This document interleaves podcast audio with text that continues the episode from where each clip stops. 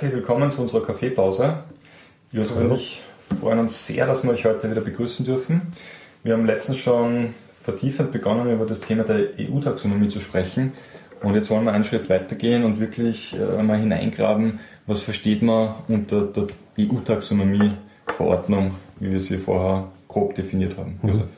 Ja, wie gesagt, das, äh, wir haben das in der letzten Folge angesprochen, wie du gesagt hast, diese EU-Taxonomie ist einer der zentralen Bausteine des EU-Aktionsplans.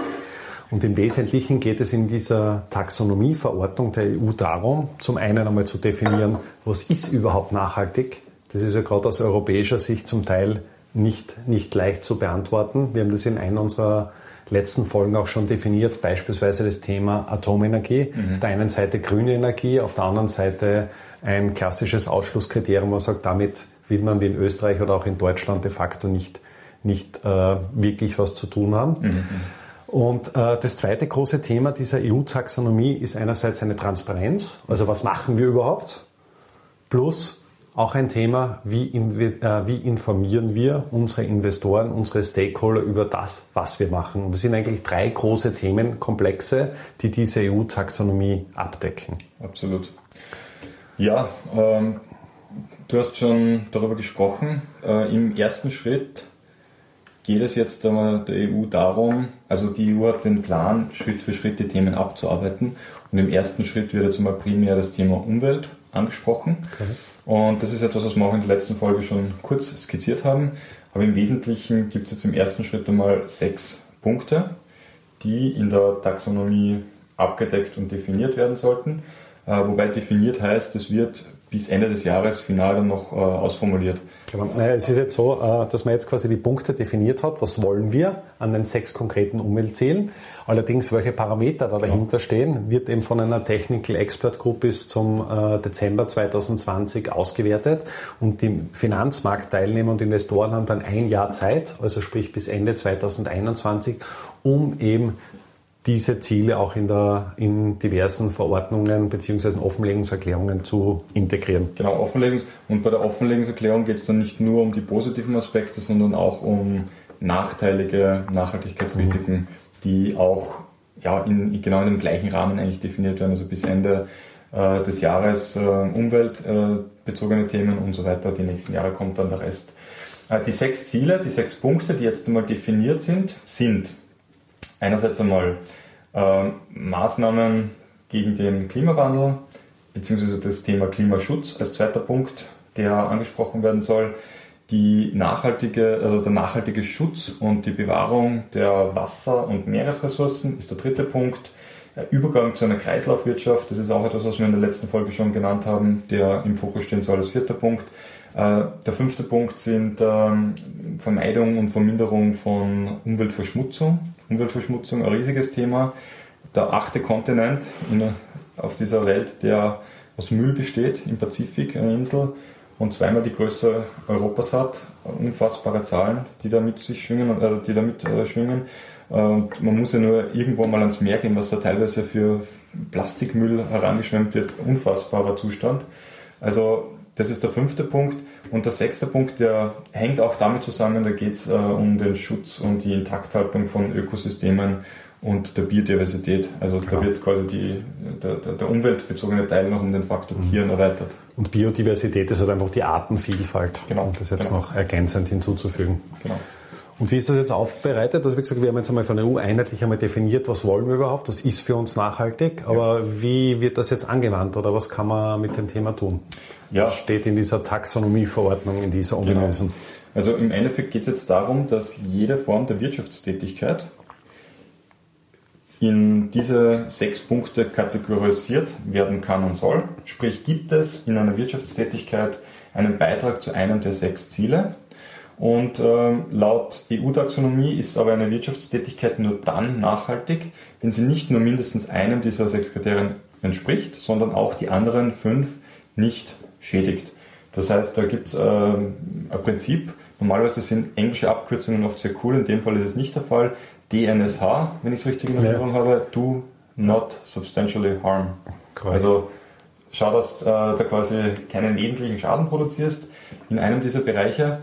Und wenn das erfüllt ist, dann ähm, fällt es unter eine nachhaltige Wirtschaftstätigkeit. Und was mir persönlich als Österreicher besonders gefallen hat, ist, obwohl Atomenergie nicht explizit erwähnt ist, fällt es aufgrund dieses Do Not Substantially Harm Prinzips ähm, ja, in die Ausschlussliste ja. der EU-Taxonomie. Und das ist halt ein Punkt, was man bei den sechs Umweltziele vielleicht noch ergänzend hinzufügen muss, dass es eben ein, eine äh, Lebenszyklusbetrachtung betrifft. Man geht nicht nur auf die Produktion bzw. auf die Verwendung von einem Produkt beispielsweise, sondern auch die Versorgung bzw. auch die Entsorgung, Kosten oder Umweltschäden, die in diesem Zusammenhang äh, ja, entstehen, werden dann auch berücksichtigt. Und dementsprechend hat man dort genau das Thema mit Atommüllentsorgung, dass das eben de facto nicht so, so einfach geht, beziehungsweise doch auch äh, sehr lange dauert, bis man den dann am Ende des Tages wieder mal, wieder mal los wird. Und insofern fällt es, äh, ohne explizit ausgeschlossen zu sein, indirekt durch diese DMSH-Verordnung äh, einfach rein. Und das finde ich schon spannend, dass man sagt, okay, äh, wir definieren einmal, was ist gut, aber ich muss genauso meine Wirtschaftstätigkeit äh, so steuern, dass ich keinen wesentlichen Schaden zu anderen Themenbereiche habe. Und das finde ich auch und für sich von der EU-Seite her schon einmal einen sehr, sehr klug gewählten Ansatz. Absolut. Äh, über diese sechs Umweltziele hinaus gibt es auch sogenannte Mindeststandards. Ja, dort geht es im Endeffekt darum, dass man sich, da sieht man jetzt wieder den Connex, also wir haben das in der letzten Folge äh, hergeleitet über die Uh, UN Millennium Development Goals, über diese Sustainable Development Goals und über dieses uh, UNO Paris Abkommen. Mhm. Und äh, im Zuge dessen äh, gibt es auch äh, UN-Leitsätze. Das sind mehr oder weniger Leitsätze, wie man nachhaltig ein Unternehmen führt, wo zum Beispiel drinnen steht, dass man nicht korrupt sein kann, soll, fairen Umgang mit äh, Mitbewerb oder auch mit, mit, ähm, mit den eigenen Angestellten und so weiter. Man hat auch eine Vernetzung zu dieser ILO, das ist eben diese mhm. Arbeitsrechtsorganisation, die seit dem Jahr 1919 tätig ist, also jetzt etwas über 100 Jahre. Aber das sind jetzt äh, in dieser Organisation keine wesentlichen Punkte, die uns als, als äh, Mitteleuropäer überraschen sollten. Also wenn ich da denke an, was weiß ich, an eine Versammlungsfreiheit oder an das Thema, dass ich einen Kollektivvertrag habe und eine faire Bezahlung habe, das sind alles Punkte, die bei uns einfach Standard sind. Kleine Korrektur, natürlich äh, an sich 100% d'accord, aber Versammlungsfreiheit, aber, aber, also, aber leitet ja immer ein, dass alles, was davor ja. war, falsch ist. aber das Thema Versammlungsfreiheit ist mittlerweile schon etwas, was man auch demokratiepolitisch, ich meine, wir wollen ja nicht politisieren, man tut es implizit immer, aber gerade das Thema Versammlungsfreiheit ist, wenn man jetzt die ganze Corona-Maßnahmen so anschaut, sicher mal in einem gewissen Rahmen Eingeschränkt, absolut. Eingeschränkt, beziehungsweise auch äh, mal kritisch zu beleuchten. Und das ist jetzt einfach nur ein Satz am Rande, wenn ich schon eine so große öffentliche Bühne habe.